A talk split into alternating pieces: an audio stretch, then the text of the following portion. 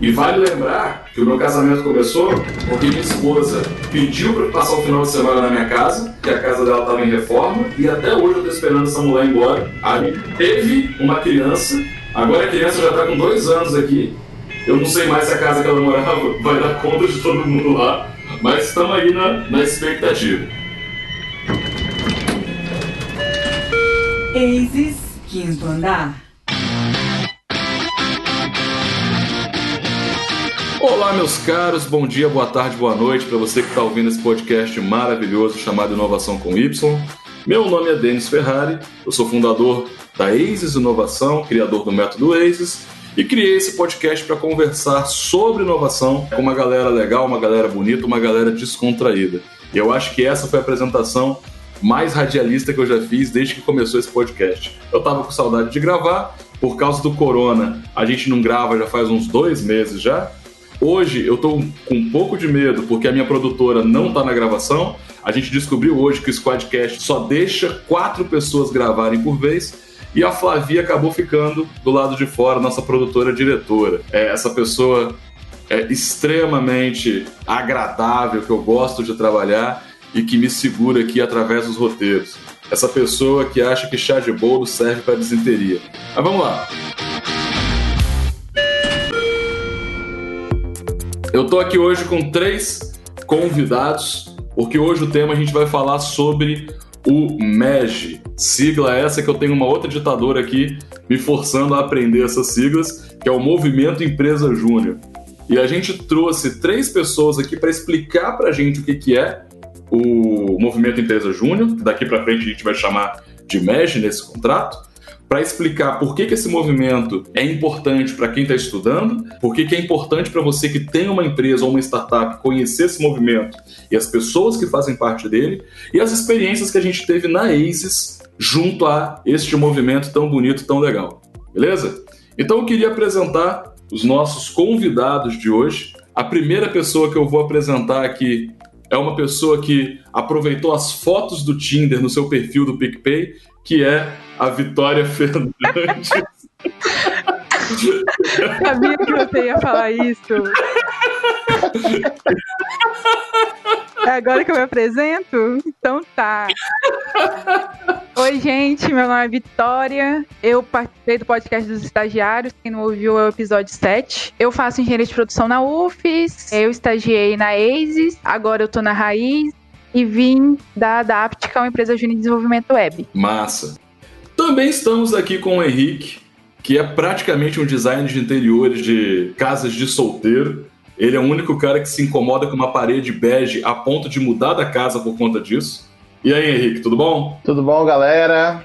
Prazer, meu nome é Henrique, é, estou na GECOM hoje como diretor de relacionamentos. Estou cursando engenharia de produção pela UFES e fiz parte da Zeta Júnior, que é uma empresa de engenharia de produção da UFES do campus de São Mateus. Massa. E estamos aqui com uma pessoa que, apesar de não estar conhecendo ela hoje, é a pessoa que eu tenho menos intimidade, provavelmente a pessoa que eu vou fazer menos piada no longo do caminho, que é a Gabriele Musso, que é a presidente do Conselho de Federação das Empresas Júnior. E daqui para frente vai ser chamada de Gabi. Tudo bom, Gabi? Ei, gente, é um prazer estar aqui com vocês no, nesse podcast. Bom, tá tudo certo por aqui. Para me apresentar um pouquinho aí, meu nome é Gabriele, mas como o Denis disse, podem me chamar de Gabi. É, atualmente eu estou na Federação das Empresas Juniores Capixabas, a Juniores. Muito bom, me interromperam aqui no meio da gravação, só um segundo. Boa sorte pro editor, que eu acho que é Renato. Só um segundinho. Vou pedir um silêncio aqui de novo. Tudo bem, voltei, galera. Vou começar de novo. Beleza, Renato? Boa sorte. What? Ei, gente, é um prazer estar aqui nesse podcast hoje com vocês. Uh, por aqui tá tudo bem e eu vim me apresentar um pouquinho também nesse início, né? Como o próprio Denis disse, meu nome é Gabriele Musso, mas pode me chamar de Gabi. Hoje eu tô como presidente do conselho da Federação de Empresas Juniores Capixaba, a Juniores. Mas a minha história no médico começa lá em 2017, no segundo semestre, quando eu entrei na, na CJA, minha J de origem. E, enfim, dali eu fui consultora, fui gerente de gestão de pessoas, até chegar ao cargo de, da presidência em 2019. E aí, esse ano eu estou tendo a, a, honra de liderar o movimento aqui no, no estado. Então, é com essa galera bonita que a gente vai bater esse papo hoje para conhecer o movimento de empresa júnior. Fica com a gente que a gente vai aprender bastante hoje e entender como é que essa galera pode ajudar a inovação e as nossas empresas. Vamos lá, galera. Como a Flavia me obriga a ter um papo descontraído no início, eu vou perguntar para vocês como é que vocês estão lidando com o confinamento, já que esse é o primeiro programa que a gente está gravando depois que começou a quarentena. E aí, Gabi, você que é a convidada hoje de mais honra, que é a pessoa que menos participou, que menos está na ASIS, ok? Fala aí como é que você está lidando com, esse, com essa situação. Bom, acho que para começar, a parte mais complicada é alinhar a família de que a gente está trabalhando, sabe? Então, às vezes a gente precisa é, se concentrar no trabalho, esse tipo de coisa, e sempre ou tem alguma coisa de casa, ou a mãe ou outro familiar quer chegar para poder conversar um pouco e tal. Ok, acho que desde o início da quarentena para cá, uh, a minha principal dificuldade assim foi é, adaptar a rotina, né? Hoje a gente já tá em quase dois meses aí, então, estou lidando bem já com isso, mas no início foi bem complicado. Então, parou aula, tudo em home office agora, e não só home office, mas assim, você não pode nem sair de casa para nada, o que é bem ruim. Mas hoje eu tô lidando bem melhor, tô me alimentando bem, enfim, criar rotina eu acho que é a coisa que mais está ajudando no dia a dia pra gente poder ter um bom desempenho no trabalho, para poder também fazer as coisas de casa. Acho que é um pouco disso. Já passei um pouco da fase do, do surto. Não tô surtando mais tanto. Gabi, dá para ver por que você foi eleita presidente da federação. Você fala muito bem. Mas define para mim o que é comer bem. Só para entender se a gente tá na mesma Beleza. página. Uh, quando eu comecei, eu tava só, é, tipo, o que tivesse para comer eu comia, miojo, pipoca doce quase toda hora e tal. E eu falei, não, desse jeito não dá para continuar, né? Senão, daqui a pouco enfim. E aí agora eu tô salada no horário do almoço, sempre tem uma fruta durante o dia, entendeu? Hidratação toda hora, já tô com um copinho aqui do lado e tal, então tô me policiando em algumas coisas assim. É mais nesse sentido, não que seja 100% certinho aí a alimentação, mas tô melhorando. Caraca, meu irmão, se, se todo mundo votasse como vocês votaram na presidente de vocês, nosso país não tava desse jeito, hein? Henrique! Fala. O que, que te incomodou tanto na sua casa a ponto de você fazer uma mudança no meio da quarentena, velho? Explica, conta essa história pra gente. Rapaz, é assim, eu sempre fui aquela pessoa que vejo a minha casa, onde eu moro, como aquele lugar que a gente chega da rotina da faculdade, trabalho, para descansar. E aquela casa não me dava esse sentimento. Aí eu falei assim, não quero mais. E falei, ah, vamos aproveitar, né, que a quarentena tá aí, vamos fazer uma mudança, por que não? Você seria um péssimo homem das cavernas, tá ligado? Você nasceu na época certa, meu. E Vitória, só para finalizar com você, hum. como está o Tinder nesse período de quarentena? Animado, né? A Vitória não pode mostrar os programas para os pais dela. Não posso. Tá animado! Eu falei, eu preciso de limites. Ah, com a Flavia aqui ia ser pior. O Tinder, para mim, como eu sou casado há uns 10 anos, e eu não falo isso com orgulho, eu falo isso até com um pouco de tristeza, eu não peguei essa etapa do Tinder. Então, observar o comportamento de vocês é entender o que, que eu perdi na minha vida, né? Eu acho que você não perdeu muita coisa, não. Ah, é? Porque você não é casada. Casa pra ver se você vai sentir isso. Não. é, acho que vai demorar um pouco. É, é, você fala, nossa, casamento é tipo igual piscina. Você acha que você vai aproveitar a pessoa que você ama muito tempo, mas na real ela fica lá na sala. Se eu vou pegar alguma coisa na cozinha para comer, ela fica vigiando agora o que eu tô comendo dentro de casa. Nessa época de quarentena é um inferno. Eu na rua comi o que eu quiser, agora aqui eu tenho que controlar. Se eu for comer dois pacotes de biscoito, ela vai reclamar. Amor é uma coisa muito complicada, sacou? Se vocês vencerem a quarentena juntos, vocês são realmente o amor da vida um do outro. Momento reflexão Vitória Fernandes. Ah, mas isso aí é, su é superestimado, sacou? Ah, muito bom. Bom, agora que já acabou o nosso small talk, vamos começar o conteúdo. Pessoal, primeira coisa, para quem está ouvindo esse programa e não sabe o que, que é o movimento Empresa Júnior. Gabi, você pode explicar para a gente o que, que é esse movimento? Bom, se você é universitário, se você está estudando nesse momento em alguma instituição de ensino superior, bom, para você, o Movimento Empresa Júnior vai ser a oportunidade de estar tá colocando em prática aquilo que você está aprendendo em teoria na sala de aula além de desenvolver outras habilidades né, que o, me o mercado de trabalho exige. Para você que está de fora ou para você que já está além assim da, da empresa júnior, né, você chegou numa federação ou numa confederação, você já tem uma noção melhor de que o movimento empresa júnior está aqui para poder formar e aí por meio da vivência empresarial, que é essa experiência que passa dentro da, da IJ, né, é, empreendedores que são comprometidos e capazes de transformar o Brasil. Então, no macro, a gente forma essas lideranças que, que têm esse comprometimento, essa capacidade.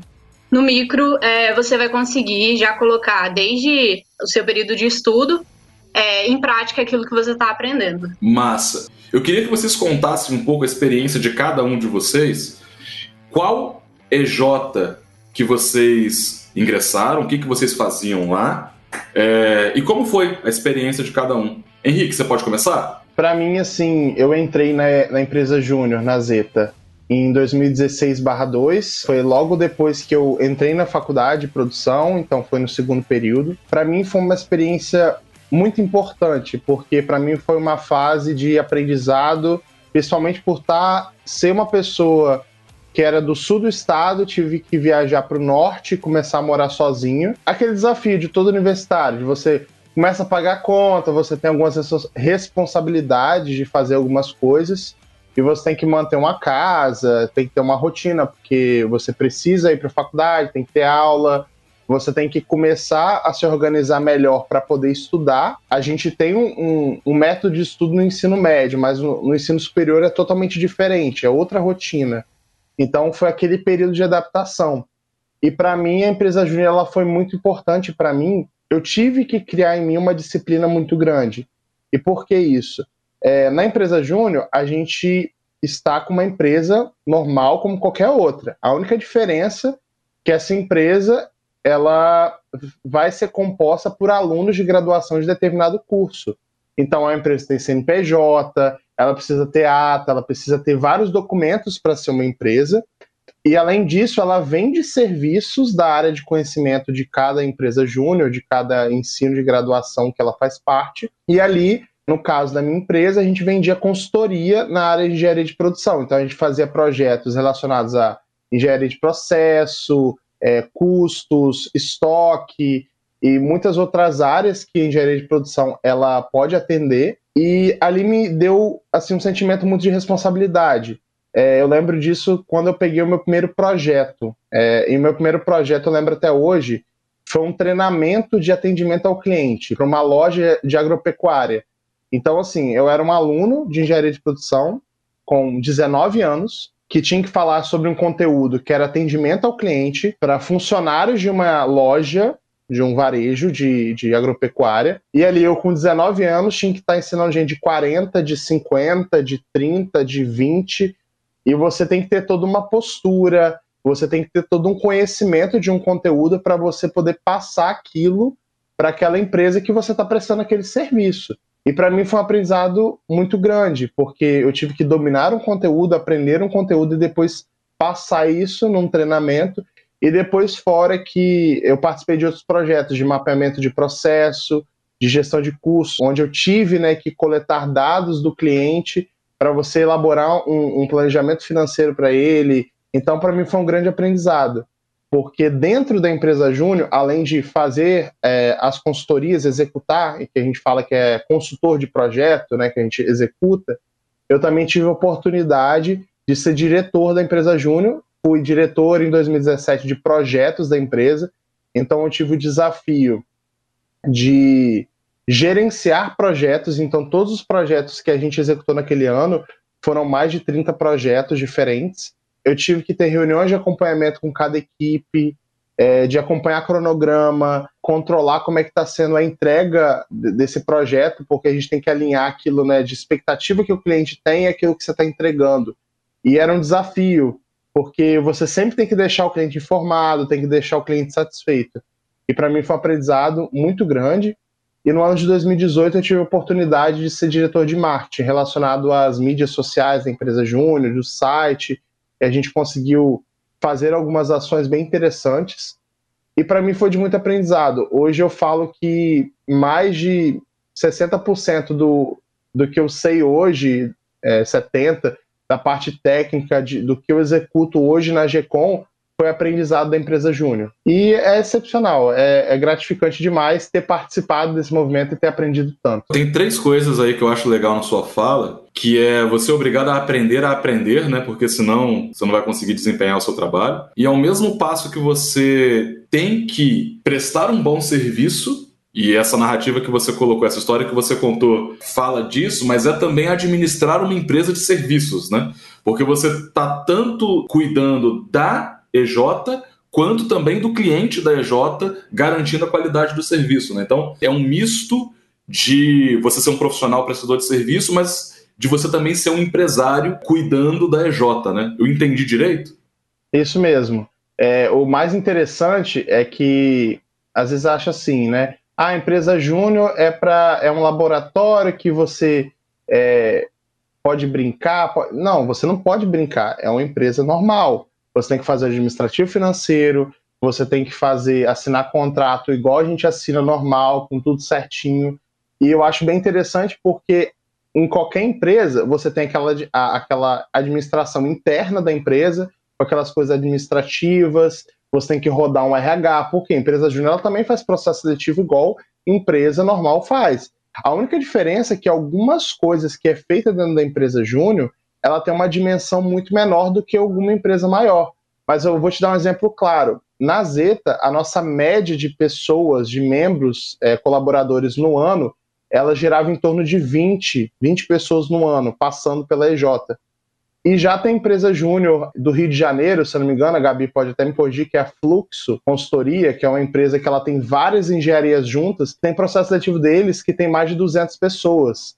Então tem EJ que ela tem mais de 50, 100 membros na EJ, então é uma EJ muito maior. Então nesses casos, você tem um corpo de empresa muito grande, uma estrutura muito maior, porque tem EJs que vão ter mais de 10 anos, mais de 15 anos no mercado. Então são estruturas totalmente diferentes, porque a Zeta, por exemplo, ela foi criada em 2013. Então tem EJ aí que foi criado muito antes disso. Então vai variar muito da, da, de quantas pessoas entram no PS, né, que a gente fala processo seletivo. Uhum.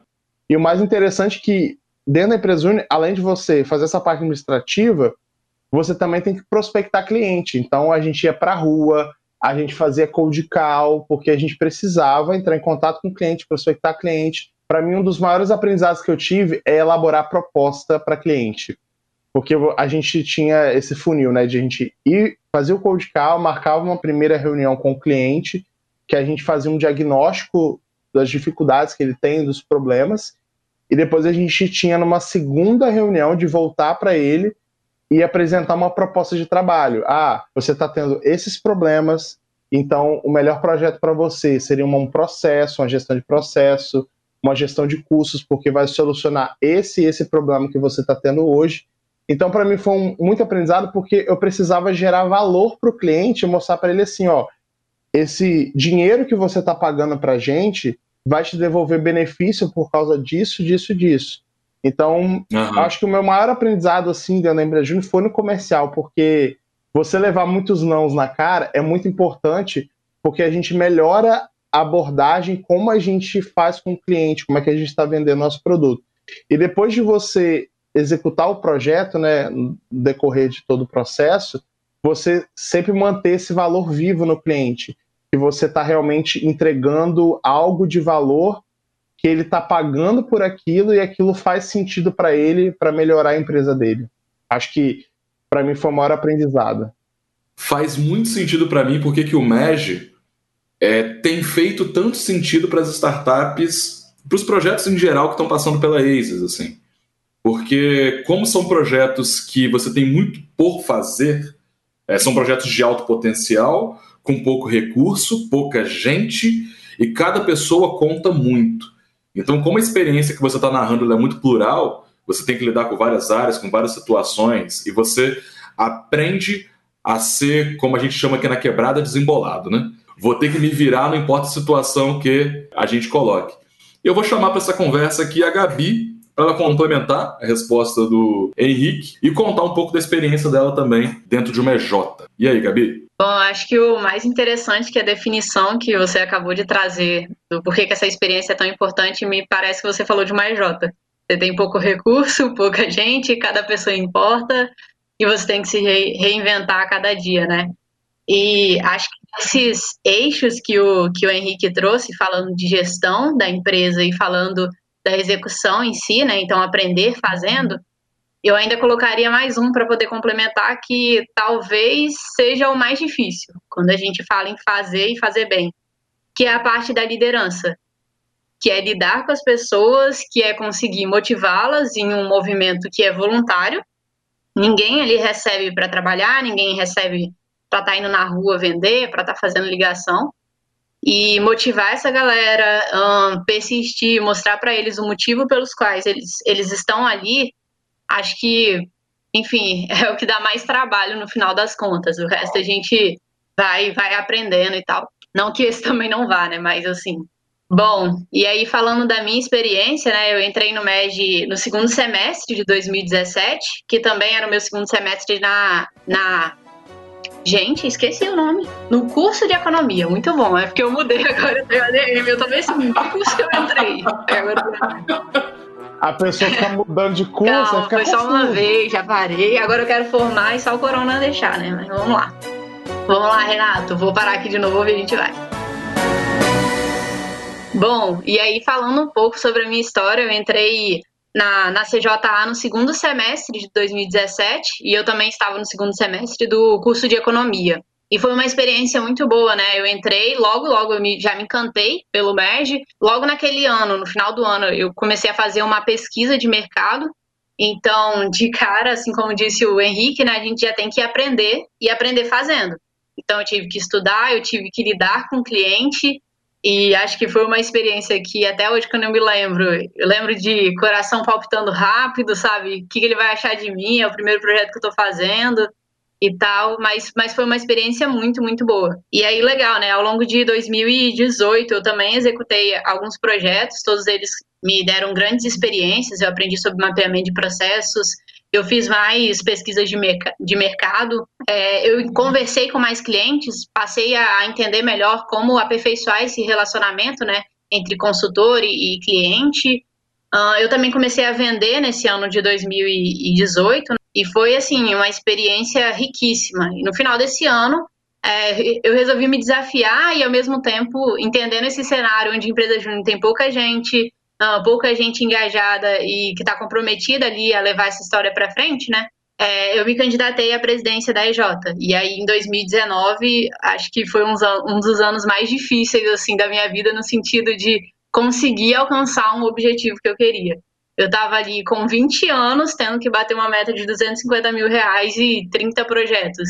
Tipo, quem sou eu para fazer um, um faturamento desse tamanho em um ano, né? E foi uma loucura.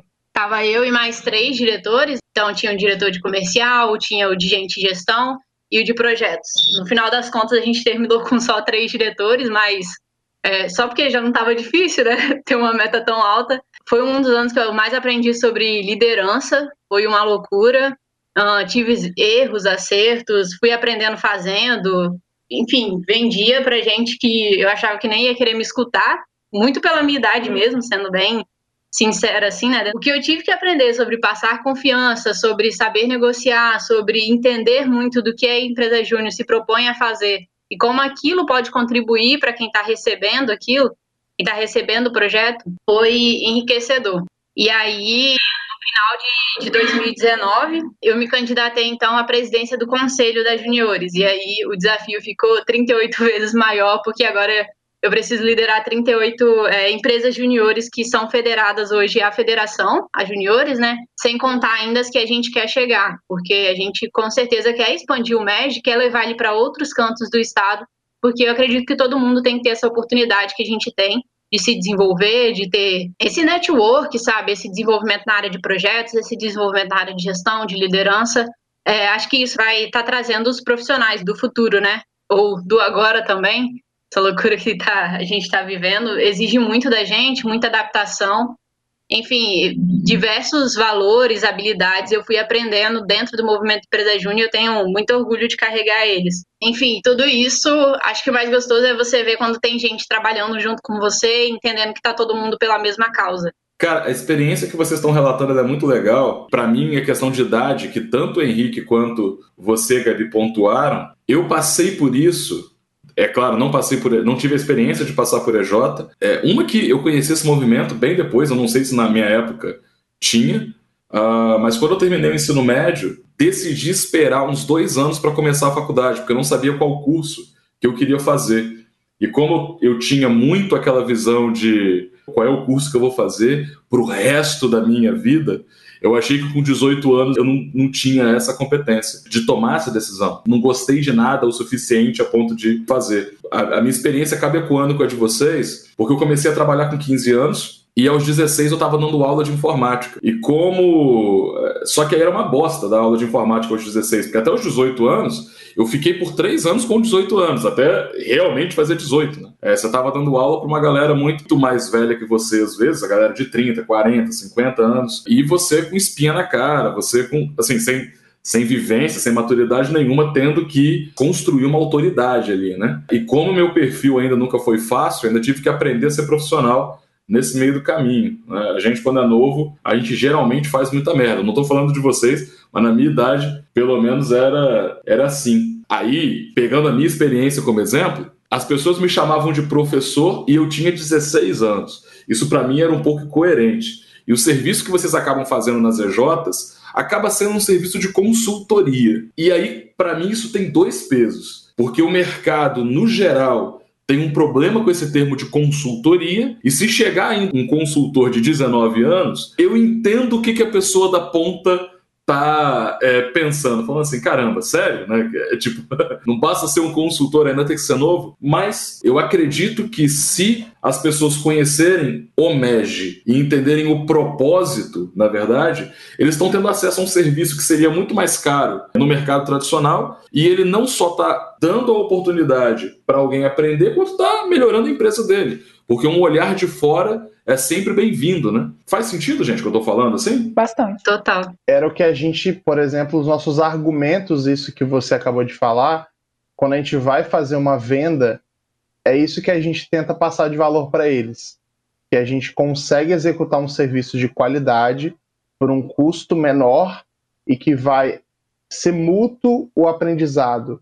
Enquanto a gente está ensinando a empresa a fazer melhor as coisas, a gente está aprendendo também e nos desenvolvendo como profissionais da nossa área de atuação. O diferencial na comunicação não deve ser nem o preço, né, mas o modelo de negócio das EJs, na verdade. Né? É uma empresa constituída de pessoas muito interessadas em aprender e ter experiência, é, mas que não estão neste momento de vida com grandes custos, com grandes questões financeiras. Isso, isso ajuda a flexibilizar o preço que vocês cobram na ponta, né? E eu queria chamar para essa conversa a Michelle Temer do MEG, que é a Vitória. É, acontece. Essa é a única frase que eu vou falar sobre esse assunto, fica tranquilo. Eu queria que você falasse, Vitória, um pouco da sua experiência dentro da EJ. Qual EJ você participou? O que você uhum. fez lá? Bom, eu participei, eu sou pós-júnior da Adapt. A Adapt é uma empresa júnior de desenvolvimento web. É, eu entrei na Adapt em 2018, muito por curiosidade. Eu achei que eu não fosse me encantar tanto pelo movimento como eu me encantei. Tanto que hoje eu não estou mais na Adapt, eu sou pós-júnior da Adapt, mas eu arranjo mil formas de ainda estar presente, porque você cria uma, um vínculo com a empresa inexplicável. Eu entrei como assessora de recursos humanos, ou seja, o Henrique deixou claro que a gente entra por processo seletivo, então eu participei dessa parte de organização de processo seletivo, participei da organização de imersões e diversas outras coisas. E no final do ano, eu não sei se foi por livre espontânea pressão, porque rola muito isso no MEG, mas ou por querer mesmo, mas independente do que foi, eu agradeço imensamente por ter tentado a diretoria. E eu entrei em 2019 na diretoria de recursos humanos. E isso traça muito, talvez, com algo que a EISES trabalha, a EISES prega, que é a inovação, porque eu já entrei achando que as coisas que eu não acreditava, as coisas que eu achava que não estava convertendo do ano anterior e das gestões passadas, eu deveria mudar totalmente. E isso foi o primeiro baque que eu tive sendo diretora. Eu fiz um processo seletivo que se eu apresentar ele para vocês, ele era a coisa mais linda, ele era a coisa que mais conversava, ele era a coisa que fazia todo o sentido teórico, no mundo imaginário, no mundo bonitinho, no mundo dos ursinhos carinhosos, mas não fazia sentido onde eu estava. Então, a gente esperando converter por um projeto lindo, a gente acabou não tendo ninguém nesse processo seletivo. E é ali que eu vi que ser inovador não é fazer tudo diferente. Ser inovador não é simplesmente você perder toda a carga do que aconteceu, perder todo, todo o histórico que já viveu e simplesmente ser 100% diferente. Eu acho que dali teve a primeira vitória, que entrou diretora toda empolgada, querendo fazer tudo diferente. Teve a segunda vitória com a cabeça mais no chão, não esquecendo o passado, mas usando o passado para fazer um presente, um futuro melhor. E depois teve a vitória que diz respeito à questão do Michel Temer. Porque a gente, a gente sofreu uma ruptura na diretoria, e nós éramos cinco diretores. O Henrique participou indiretamente desse momento de ruptura, porque o Henrique foi uma das pessoas que conseguiu é, me incitar a pensar sobre o que eu queria passar para minha empresa júnior e das pessoas que estavam liderando, porque como a Gabi deixou claro, motivar as pessoas é muito complicado. E motivar as pessoas, ter que se motivar é mais complicado ainda. É muito difícil. Só um parênteses aqui: se você é Michel Temer, o Henrique é o líder do Centrão, né? Do, da, da média, mas beleza. Sim. Ele que faz as indicações. Calma, que eu vou explicar melhor. É. E em relação a avisar o que era melhor para a DAPT, ocorreu essa ruptura. E eu acabei acumulando responsabilidades do administrativo, do financeiro e de presidência, o que foi extremamente muito, muito difícil para mim, mas que eu acho que hoje foi um grande aprendizado, acho que o melhor aprendizado da minha vida, esses últimos cinco meses da minha gestão, e que me transformou como pessoa, como profissional, e que vários traços disso eu levo hoje, tanto o que eu levei no meu trabalho na ASIS, quanto eu levei na Raiz. E outra vertente muito bonita do movimento é você abraçar bandeiras que você acredita. O Denis fez a piada com a Gabi sobre se as pessoas votassem, o Brasil estaria melhor. O movimento prega sobre você levar lideranças melhores para o país. E, além disso, diversas outras coisas que são problematizadas no mercado de trabalho são problematizadas no MED também. Para mim, uma das bandeiras que eu levantei na ADAPT foi sobre liderança feminina eu era a única diretora da ADAPT e muitas vezes durante o ano a ADAPT só tinha eu e outra garota. E eu achava isso ridículo. Eu achava ridículo uma empresa que trabalha com tecnologia e a gente observar o interesse feminino por tecnologia aumentar a cada dia, ter esse reflexo no movimento Empresa Júnior, sendo que a gente prega coisas tão bonitas, tão maravilhosas. Toda vez que eu tinha a oportunidade de falar um pouco disso com os meninos, eu falava, eu lembro que eu tinha colocado essa pauta na imersão. Caso sobre tempo, falar sobre liderança feminina e nunca sobra tempo em imersão. Nunca sobra tempo, sempre atrasa. E sobrou esse tempo. E eu fiquei nervosa. Falei, meu Deus, agora eu vou ter que militar aqui e esse pessoal vai achar que eu sou doida. Mas aí eu falei, me senti muito leve depois, porque era uma dor que eu tinha. Era uma dor que eu tinha e eu acredito que levar mais mulheres para a seria a primeira tinha de se tornar uma empresa mais diversa, uma empresa com opiniões mais plurais e assim por consequente uma empresa que por consequência uma empresa que dá mais resultado. E é lindo hoje ver que no processo seletivo da Adapt entrou quatro mulheres e que hoje a Adapt tem cinco mulheres. E isso seria algo que se eu tivesse vivenciado quando eu estava, eu seria a pessoa que estava chorando durante toda a cerimônia de posse. Mas eu só chorei olhando o post no Instagram mesmo. Você quer complementar, Henrique? Então, explicando um pouquinho melhor que a Vitória falou que o Henrique ajudou nessa, nesse processo, é que no ano passado eu estava no time de formação empreendedora da Juniores, e a formação empreendedora, a equipe de formação empreendedora na Juniores é responsável pelos eventos e por toda a jornada é, empreendedora que o empresário júnior ele vai, ele vai ter durante o ano. Então, todos os eventos que a Juniores é, ela faz, ele tudo, tudo é pensado num, num, timeline. Nenhum evento é solto. Todos eles têm um propósito de fazer com que o empresário júnior tenha uma jornada de crescimento dentro do movimento, em cada evento que ele vai, em cada ação que a Juniores faz. E no ano passado a gente teve um evento que foi divisor de águas, que foi o, o Líderes do Norte.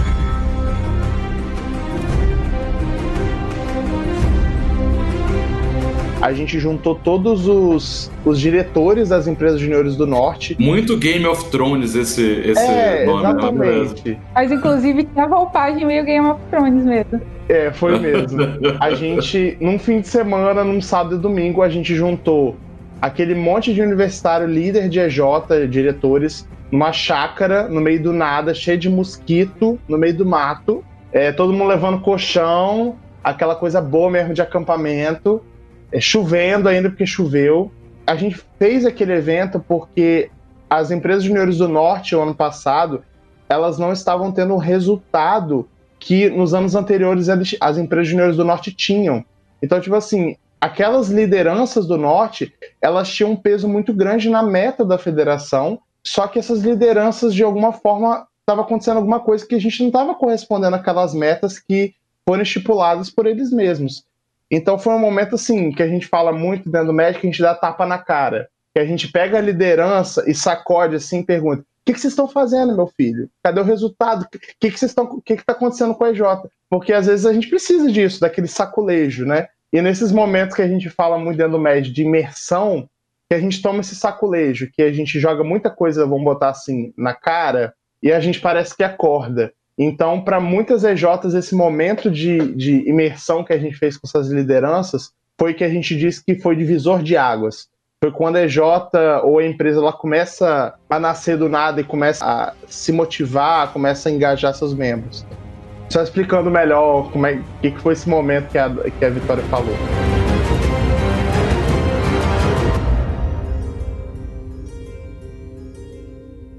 Cara, é muito plural a experiência que vocês têm. E não dá para falar de uma experiência plural se não tiver gente plural também dentro do movimento, né? Eu acredito muito nessa pauta. Assim, eu não sei se eu concordo muito quando a gente fala lugar de fala, eu entendo o que as pessoas falam sobre lugar de fala. Eu, como homem, não sinto o que vocês, mulheres, sentem dentro do mercado de trabalho, mas como marido e como pai hoje, como pai de menina, isso é um tema que me é muito caro. Tem uma questão particular que eu prefiro trabalhar com mulher do que com homem, tanto que na ASIS a maior parte do time é formado por mulheres, mulheres com uma atitude muito forte, inclusive, que mandam bastante na gente, mas isso aí é uma outra história. É... se a gente não tiver pluralidade das pessoas, se elas não vierem de lugares diferentes, se elas não tiverem experiências diferentes, se elas não tiverem pontos de vista diferentes, a gente não vai achar a melhor solução a gente vai achar, vamos dizer assim, a solução, a melhor solução para uma bolha, não a melhor solução plural. Então isso tem, é, é muito bacana vocês trazerem isso para o movimento e isso é, ecoa muito com o que a gente acredita de inovação. A cocriação ela tem que ser plural. Assim, se eu pegar as histórias de vocês, para mim é um pouco óbvio por que, que vocês são talentos desejados pelo mercado ou deveriam ser. Né? Eu acho que quem, os empresários, os líderes de empresas que estiverem ouvindo agora esse podcast e não conheciam é, o MEG, entenda agora que o MEG, na verdade, é um programa de formação de jovens lideranças com uma experiência plural e, principalmente, com uma atitude muito engajada por onde eles passam, e isso eu posso atestar por ter tido uma experiência muito positiva com todo mundo que veio desse movimento e passou pela ASIS nos últimos meses. Eu falo passou pela ASIS, algumas pessoas passaram diretamente pela ASIS, trabalhando na ASIS, outras pessoas a gente acaba tendo um contato muito próximo porque estão nas startups que participam do programa de aceleração da ASIS, né? como é, por exemplo, o caso do Henrique, é o caso da Vitória, que teve as duas experiências, e a Gabi, se tudo der certo, algum dia ela vai passar pela ASIS ou por alguma startup daqui. Gabi, estamos de olho em você. Mas aí eu queria ouvir agora, pela perspectiva de vocês, por que esses jovens talentos são tão desejados pelo mercado. Por que, que esse movimento é tão importante pelo mercado? Eu acho, Denis, que. Não acho, não. Acredito mesmo e tenho quase certeza disso. E as meninas podem me corrigir se eu estiver falando alguma coisa errada. Mas eu acho que o que mais a gente tem de valor, assim, é o, o que a gente executa, é, o que a gente faz no mercado de trabalho, é muito pautado pelo nosso propósito. Como assim? A gente fala muito de, de querer mudar o Brasil dentro do MEG. E a gente sabe muito bem que a gente só consegue mudar as coisas quando a gente começa a mudar a nós mesmos. Então, a gente prega muito isso dentro do movimento. Que se a gente quer mudar alguma coisa, a gente precisa modificar nós mesmos para que a gente possa ser melhor a cada dia. E quando a gente chega no mercado de trabalho com esse pensamento de você sempre fazer o melhor porque você quer mudar um todo, não tem aquele mimimi de falar assim: ah, eu não sei fazer. É assim, aprende, querido. Ah, mas eu não sei, eu não tenho ajuda. Senta a bunda no computador e vai pesquisar. É, alguns pós-júniors da minha empresa júnior, eles, falam, eles já me falaram isso. Eles chegavam para estagiar em alguma empresa eles saíam perguntando várias pessoas, conversando com várias pessoas, para descobrir formas novas de fazer as coisas. E eu vejo que é muito isso. É, se você observar também algumas outras empresas que você conhece, que trabalham com inovação, quanto de juniores tem dentro dessas empresas. E você pode até observar como que esses juniores, esses pós-juniores, já estão assumindo cargos de lideranças dentro dessas empresas e estão fazendo um trabalho excepcional porque a gente, a gente fala muito de alinhamento, né? Que a gente entende que aquela empresa que a gente está trabalhando, ela tem um alinhamento com o nosso propósito profissional e pessoal, porque a gente fala muito de fazer sentido para a gente executar aquela tarefa ou estar naquela empresa, porque os valores daquela empresa elas estão de acordo com o que eu acredito, com os valores pessoais que eu tenho. Acredito em tudo que o Henrique disse, eu acho que faz muito sentido e também pela resposta rápida que a gente vem, pela correria que o MEG nos proporciona. O MEG faz a gente ter que entregar muito resultado muito mais rápido, o MEG faz a gente encontrar soluções muito mais rápido, pensar de forma mais plural.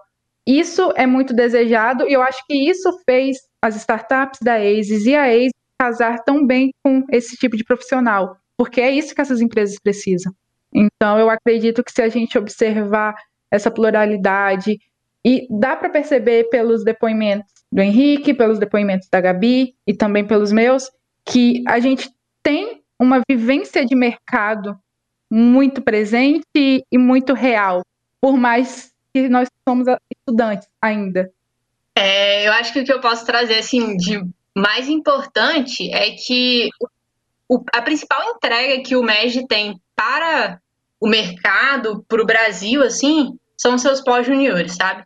Essa é a nossa, com certeza, a nossa principal entrega no final das contas.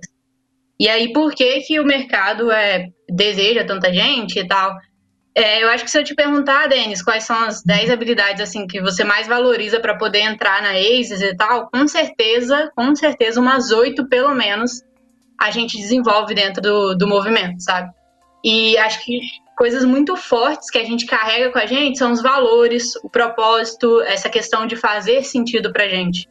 Então, hoje a gente está dentro do movimento Empresa Júnior e a gente tem valores muito fortes, como o orgulho pelo movimento em si, postura empreendedora, compromisso, sinergia, transparência, uh, resiliência aqui no, no estado, né? E, e falando especificamente até aqui do Espírito Santo, esse orgulho pelo bandeirão que a gente fala que o bandeirão em si, né, é uma bandeira gigantesca que a gente leva para mostrar o estado do Espírito Santo, para mostrar que a gente não é pequeno, para mostrar que a gente está aqui e está fazendo a diferença.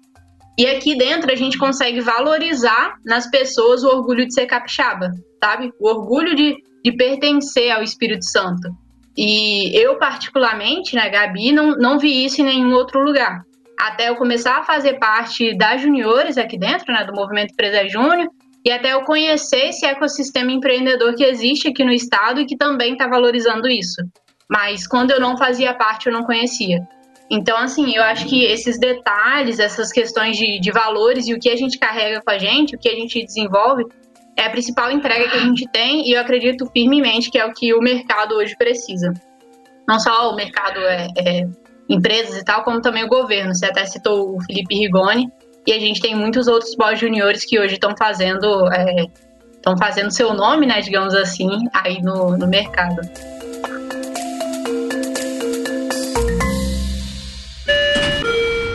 Para quem não sabe, o, em 2018 houve uma homenagem. Eita, volta, Renato. Uh -uh. Para quem não sabe, em 2018 a, a Câmara Federal é, fez uma homenagem ao MEG e hoje a gente tem um pós.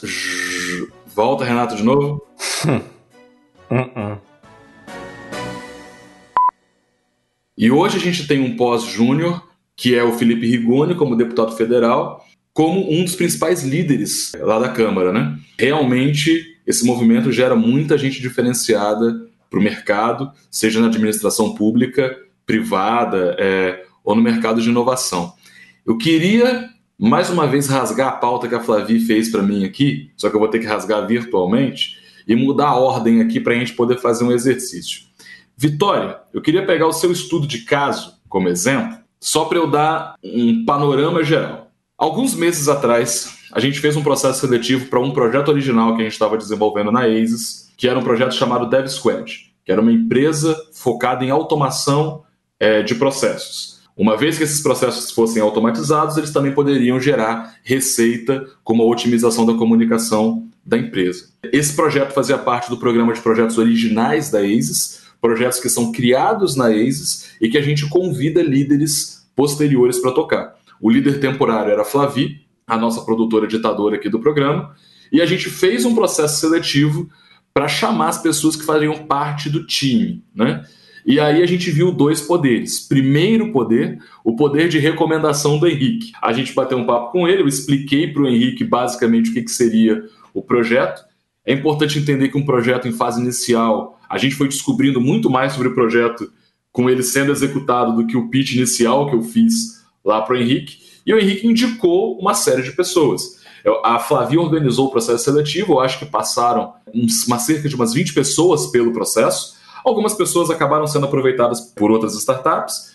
E aí foi o dia que eu conheci a jovem Vitória fazendo uma call. É, você estava em São Mateus, não estava, Vitória? Estava. Estava em casa. Uma jovem Vitória, estudante de engenharia de produção, que sonhava em trabalhar com inovação, oriunda do, do MEG, né? É, só que era importante dizer, e, e isso é uma coisa muito complicada quando você está começando um projeto, quando você sabe os processos é, de uma empresa, é mais fácil você entender qual é o perfil das pessoas que você precisa. Só que aquele projeto em específico, a grande inovação dele estava nos processos. Ou seja, é, eu estava contratando pessoas que eu não sabia quais seriam os processos exatamente que as pessoas teriam que executar. Então teriam que ser pessoas desemboladas. Né? E mais do que isso, é, teriam que ser pessoas uh, com voz ativa. E o que, que eu estou dizendo voz ativa? Uh, quando você vai desenhar um processo, o projeto ele previa três pessoas com áreas distintas, trabalhando juntas numa sprint, e a sprint é a sprint do Scrum, para conseguir fazer uma entrega no final de um ciclo. Só que, por mais que a gente pregue colaboração, é, um ambiente seguro para que todo mundo possa falar, as pessoas também têm que ter um perfil de se fazer ouvidos. E isso é uma dicotomia em todo um ambiente seguro de inovação.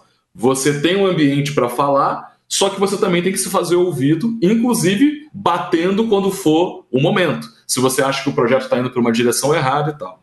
É nesse contexto que a gente conheceu a Vitória, que entrou para fazer a parte principal dos processos dentro desse projeto.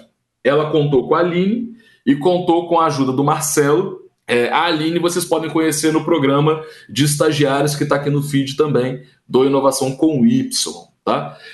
Dentro desse contexto eu conheci a Vitória.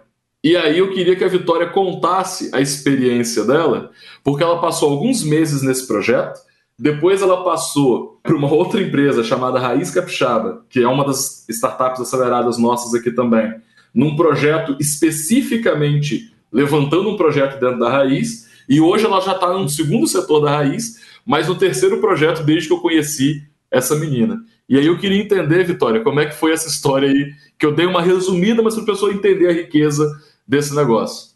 Quando eu vi a pauta, e vi isso. Aí eu falei, Flavi, eu vou falar que foi muito doido, só isso. Mas quando você para para pensar e você vê, porque só foram cinco meses. Eu entrei na ACE dia 15 de janeiro. Hoje a gente está gravando cinco meses depois, cinco meses e 15 dias, não sei. E minha vida já é totalmente diferente. Eu acho que a primeira coisa importante de falar é que para mim não fazia sentido estar tá numa empresa de ramo industrial para mim não fazia sentido estar numa empresa grande onde eu não poderia me sentir parte do resultado. Então, eu acho que todas as conversas, Denis, eu acho que você teve, percebeu isso. Quando você falava que fazia sentido, é porque realmente fazia muito sentido para mim. E isso de fazer muito sentido eu trouxe do movimento. Então, eu participei do Dev Squad na ASIS. É muito engraçado porque quando a gente gravou o podcast, eu falava que eu estava assustada, entre aspas, sobre como mudava as coisas tão rápido. E você falava que eu era inocente, hoje eu olho, é, realmente, eu era muito inocente. E dentro do Dev, eu tive muita familiaridade com N ferramentas que acabaram de traçar e talvez foram elas que me levaram para a raiz. Toda a, a gente trabalha no coworking, né, lá na EIS. Então, o trabalho que a gente desenvolvia no Dev era observado pelas outras startups. Então, por mais que indiretamente as pessoas olhavam e viam que a gente estava fazendo alguma coisa. Nisso, o projeto foi pausado devido ao corona. Do nada, um dia eu recebi uma mensagem do Zé no WhatsApp. O Zé falando: Vitória, posso ligar para você? Aí eu, vixe, o que, que vai acontecer? Eu comecei a pular, eu fiquei desesperada. Falei: Meu Deus, o que, que, que vai acontecer? Aí o Zé me ligou e o Zé foi direto: Zé, Vitória, a gente quer voltar com as cestas, porque a Raiz Capixaba ela começou entregando cestas orgânicas, aconteceu uma pivotagem, trabalhou, começou a trabalhar com B2B e a gente quer voltar e a gente precisa de uma equipe para isso. E a gente queria que você participasse. E eu, eu estava totalmente ainda um pouco abaixo que abalada, né, pela questão do projeto ter sido pausado e do nada ter, hum, acho que foi uma semana depois, ou uma semana e meia depois, ter recebido essa notícia, eu me senti muito feliz e bastante grata. De alguma forma, o que eu fiz na ASIS despertou o Zé a ter essa confiança em mim para levar para esse projeto. Então, a gente começou a trabalhar com as cestas. A Flavi, que é a produtora, ditadora do podcast, adorei esse nome, ela trabalha comigo e a gente utilizou muitas coisas do dev nas cestas. E eu acho que a melhor coisa para exemplificar sobre automação de processos foi que a gente pegou o processo de automatização de pedidos e diminuiu de 10 minutos para 2. E tudo isso com coisas que eu aprendi no dev e que eu fui colocando a cabeça no lugar e assimilando isso para de fato fazer isso levar um resultado real. Porque no dev, por mais que a gente realmente fizesse as sprints, a gente não via aquilo, a gente não chegou a ver isso ser impactado em algum cliente. E quando eu estava na raiz, eu via esses projetos serem impactados no meu desempenho, no meu trabalho e nos resultados das vendas, nos resultados de toda a equipe. Então eu via esse time de você fazer, mudar e sentir o resultado ao mesmo tempo. E com esse um mês de sexta, como eu tinha reduzido bastante o tempo de pedidos, então eu estava como eu posso falar, um tempinho disponível. Então o Zé teve o prazer de falar, vamos ocupar o tempo dessa menina, e ele começou a me colocar na parte B2B da raiz. Estou participando da parte de estruturar alguns processos, eu estou utilizando bastante Pipefy, que foi algo que eu utilizei muito, muito, muito na ASIS. Virei o Pipefy de cabeça para baixo. E estou tendo a oportunidade agora, recente, de duas semanas, que o Zé começou a falar: Vitória, você quer aprender sobre marketing? Aí eu falei: quero, porque ele tinha me perguntado um dia e viu que eu tinha realmente interesse e eu tinha essa vontade. Eu não sei se eu tinha essa vontade a ponto de talvez ter essa responsabilidade, hoje eu também tenho. E é muito interessante porque é mais uma vez o que eu falei nas sextas, eu estou aprendendo, colocando em prática e vendo resultado. E por mais que seja pouco tempo, é, é como eu tento explicar para Flavi sobre a experiência nas cestas. É pouco tempo no papel, mas é muito tempo de carga. Então, para mim, meu emocional, é, minha, sei lá, o meu interno parece que eu tô há dois anos vivendo isso. Só que no fundo é cinco meses só. Vitória, você pode ter certeza. E, e eu acho que você você é a representação do que eu acho que tinha que ser a carreira de todo mundo que está começando no mercado de trabalho. Porque é, a gente não sabe exatamente o que, que a gente quer fazer, né? É, nos primeiros anos da nossa vida a gente não sabe qual é o nosso propósito. Então até a gente encontrar, é, a gente tem que ir tateando. Mas eu acho a sua experiência muito rica. É, é uma experiência que todo mundo na sua idade devia passar. E agora eu estou falando muito tiozão, agora eu estou muito velho nessa frase. Porque, cara, na real, é muito difícil você saber o que quer e quanto mais você aprender, melhor. Mas você só vai aprender trocando de posição, sabe? Assim, tipo, você está no jogo, se você puder jogar nas 11 posições, você vai ser uma pessoa muito completa. Você vai ser especialista em tudo? Não, você não precisa ser. Né? Ninguém é especialista em tudo. Mas ter uma visão geral das coisas é muito legal. E você teve uma, um aprofundamento em tecnologia, né? Você já, você já chegou na ASE sabendo bastante de desenho de processo, você teve um aprofundamento em tecnologia e automação, você foi levada para uma prática na parte de cestas ali é, com um horizonte muito diferente, e isso é legal de falar porque você, numa hora, estava trabalhando num coworking, num, no mês seguinte você estava montando às 5 horas da manhã para poder é, entregar, e você viu quanto que o processo que você desenhou melhorava o dia D dessa operação. É, e você está vendo que essa operação, na verdade, por mais complexa e rica que ela fosse, é uma parte pequena da operação da raiz que agora você está conhecendo mais a fundo, né? Que é a parte lá das, das PJs. Então, é cinco anos em um, sacou? É, assim, essa experiência é muito rica. E como a Gabi falou, a ASIS é meio que infestada de, de pós-juniores por conta da figura do seu Henrique. E seguindo a pauta aqui que a minha produtora, ditadora, fez, tem uma pergunta aqui para o Henrique que é a seguinte: O que é preciso, Henrique, para que você indique alguém para uma startup? O que que é, alguém do MEG tem que ter para você poder indicar quando lhe é recomendado, meu cara? Gente, que posição as pessoas estão me colocando? Por que fazer isso, gente? Ai, mas assim, para eu indicar, mas é, a, a Flavia é ótima. Ela vem com as perguntas assim, responde aí, vai. Vamos momento. chamar ela de produtora ditadora, tá bonitinho. É, produtora ditadora.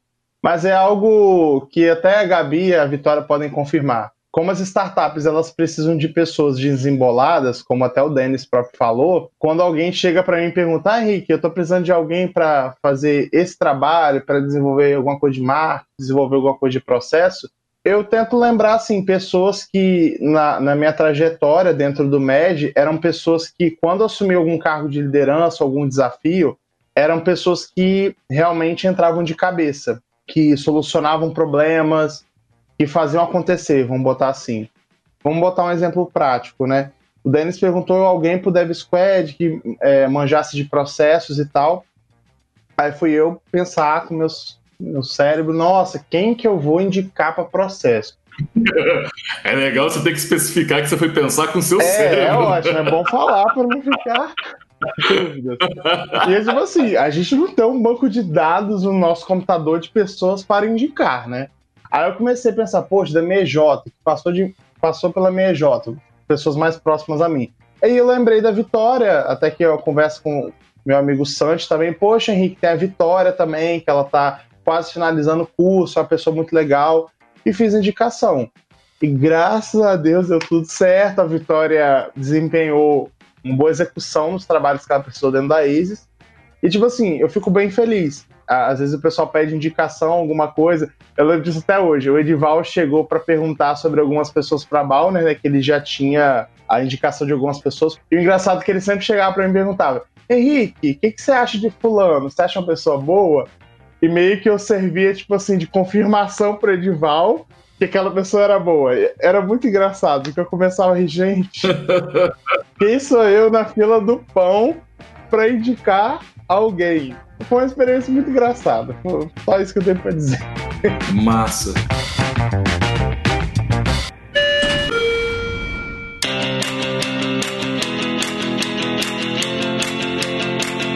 Pessoal, para a gente encaminhar para o final, Gabi, eu queria que você dissesse como que eu encontro o MES. Se eu estou estudando, estou numa faculdade, é, como é que eu encontro o movimento Empresa Júnior? Legal. Se você é estudante e nenhuma empresa júnior foi fazer uma apresentação na sua sala porque não tem uma EJ no seu curso, é, você pode procurar a gente nas redes sociais. Lá no Instagram você encontra jujuniores.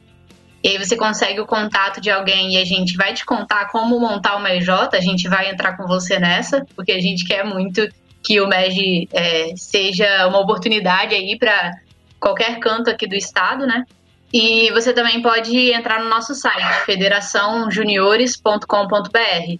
Ou se você que está nos ouvindo não é aqui do Espírito Santo, eu recomendo você a procurar através do Instagram da BJ, então arroba BJ no Insta, ou pelo site da Brasil Júnior, que é brasiljunior.org.br. Lá você também vai ter um direcionamento de como criar uma EJ, caso não tenha uma EJ na, no seu curso, né? Se tiver, é só você entrar em contato com a galera de lá, que com certeza eles vão te responder super bem e você vai ter a oportunidade de participar do processo seletivo. Se você é do mercado e quer procurar uma empresa júnior, eu indico você entrar no contrateomaej.com.br, se eu não me engano, e lá você consegue achar as áreas de serviço das empresas juniores. Massa, Gabi! A GECOM e a Raiz Capixaba são duas startups que estão no programa de aceleração da ASIS. Você encontra as duas nos seus respectivos sites. É... Henrique, o site da GECOM é? O site da GECOM é gcom.com.br. Se você não sabe escrever GECOM, é simples. G-E-K-O-M.com.br. Procura a gente também lá no Instagram, que é arroba Combustível, e também no Facebook, arroba Combustível. E pode procurar a gente lá no LinkedIn, que a gente também tá lá. Massa. Se eu quiser encontrar a Raiz Capixaba, Vitória? Ah, o site é raizcapixaba.com.br, Instagram é raiz, underline, capixaba. A gente está vendendo cestas orgânicas, então se alguém tiver interesse em comprar uma cesta orgânica, lá no Instagram a gente tem o link que direciona para a pessoa efetuar a compra a gente está no LinkedIn e é isso. Pode procurar a gente em qualquer uma dessas redes sociais. E se você quiser saber um pouco mais da Raiz Capixaba, a gente também tem um podcast aqui exclusivo para você conhecer o José, a história da Raiz Capixaba, que é a startup que a Vitória está trabalhando hoje em dia. Dá uma olhadinha no feed, a gente vai colocar o link aqui na descrição, beleza? É, se você está ouvindo esse podcast, esse podcast nasceu na ASIS Inovação, somos uma rede de inovação formada por pessoas que estão liderando projetos, liderando empresas ou apenas inquietos que estão querendo mudar o status quo das coisas. Se você quer mandar uma mensagem para a gente, uma cartinha, para falar que eu sou um péssimo host, para falar que a Flavi não é tão ditadora assim, manda um e-mail para inovação com y@aces.com.br. Inovação com y tudo junto, arroba aces.com.br. Entra no nosso site, aces.com.br, no nosso Instagram, arroba Inovação, e agora a gente tem uma novidade que é o grupo do Telegram. Então, o objetivo do grupo do Telegram é aproximar os ouvintes da nossa produtora ditadora para a gente conseguir discutir as pautas, as dúvidas de vocês de um jeito mais próximo e fazer esse programa no melhor estilo de cocriação. O link vai estar aqui embaixo para quem quiser acessar o grupo do Telegram, exclusivo para ouvintes. E eu queria mandar um beijo especial para dona Dulce, que é a vovó da Flavi, ok? Que é a nossa primeira hater. A dona Dulce fala que eu falo igual Faustão. Dona Dulce, espero que esse programa tenha sido do seu agrado. Eu procurei ficar mais calado hoje, ok? É, um beijo na senhora e por mais que a senhora seja minha hater, saiba que eu amo a senhora, porque a senhora criou a Flavi muito bem, junto com a mãe dela, é óbvio, ok? Pessoal, um abraço para vocês, se cuidem, é, quem puder fique em casa, quem não puder se cuida, máscara, álcool gel e Gabi, Vitória, Henrique, muito obrigado pela participação de vocês no programa de hoje, beleza? Beleza. Eu que agradeço. Eu que agradeço. Tchau, tchau, Eu gente. também agradeço. Tchau, tchau. Tchau.